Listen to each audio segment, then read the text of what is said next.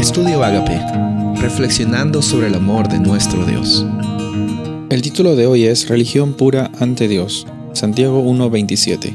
La religión pura y sin mácula delante de Dios el Padre es esta, visitar a los huérfanos y a las viudas en sus tribulaciones y guardarse sin mancha del mundo. En esta ocasión estamos viendo a la realidad en el Nuevo Testamento que es muy consistente con lo que vemos en Deuteronomio 24, cómo es que eh, nuestro deber como representantes de Dios aquí en este planeta no solamente consiste en recibir las bendiciones de Dios, consiste en compartirlas y también en predicar acerca de ese reino hermoso de Dios en las personas que nos rodean, con las personas que nos rodean. Ahora, la verdad aquí que Santiago menciona es una verdad muy grande que muchas veces la mencionamos de palabras para afuera, pero no ponemos un poco de reflexión y meditación sobre estas palabras y no las ponemos mucho en práctica, eh, no sé, por alguna razón u otra.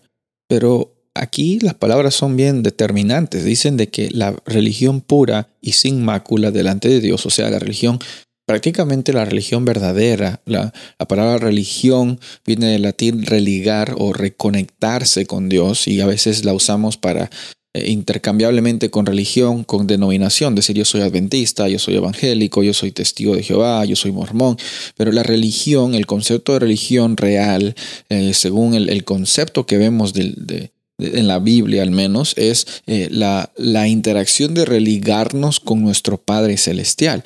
Y por eso aquí dice la religión pura y sin mácula, la verdadera conexión que existe con nuestro Dios, Dios el Padre, es el compartir las bondades y las bendiciones que se nos son dadas a nosotros, atendiendo las necesidades de las personas que están pasando por dificultades, las personas que están pasando por tribulaciones.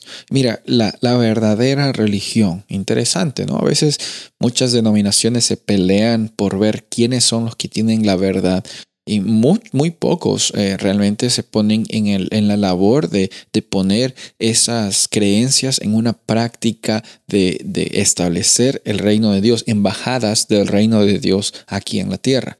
Es un privilegio el compartir acerca de las bondades de Dios en nuestras vidas. Es un privilegio y, es algo que viene naturalmente cuando reconocemos que hemos sido alcanzados, que hemos sido transformados, que estamos hoy también viviendo bajo esa gracia y misericordia de Dios. Y esa misma gracia y misericordia que Dios te extiende a ti, la extiende a todas las personas. La religión pura entonces no consiste en saberlo todo, sino en vivirlo todo, en responderlo todo, todo de Dios, a responderlo en nuestra vida, no con nuestras acciones necesariamente, sino con nuestra vida, responderla y al contagiar a otras personas con el Evangelio y las buenas noticias de, de salvación, restauración y libertad. Soy el pastor Rubén Casabona y deseo que tengas un día bendecido.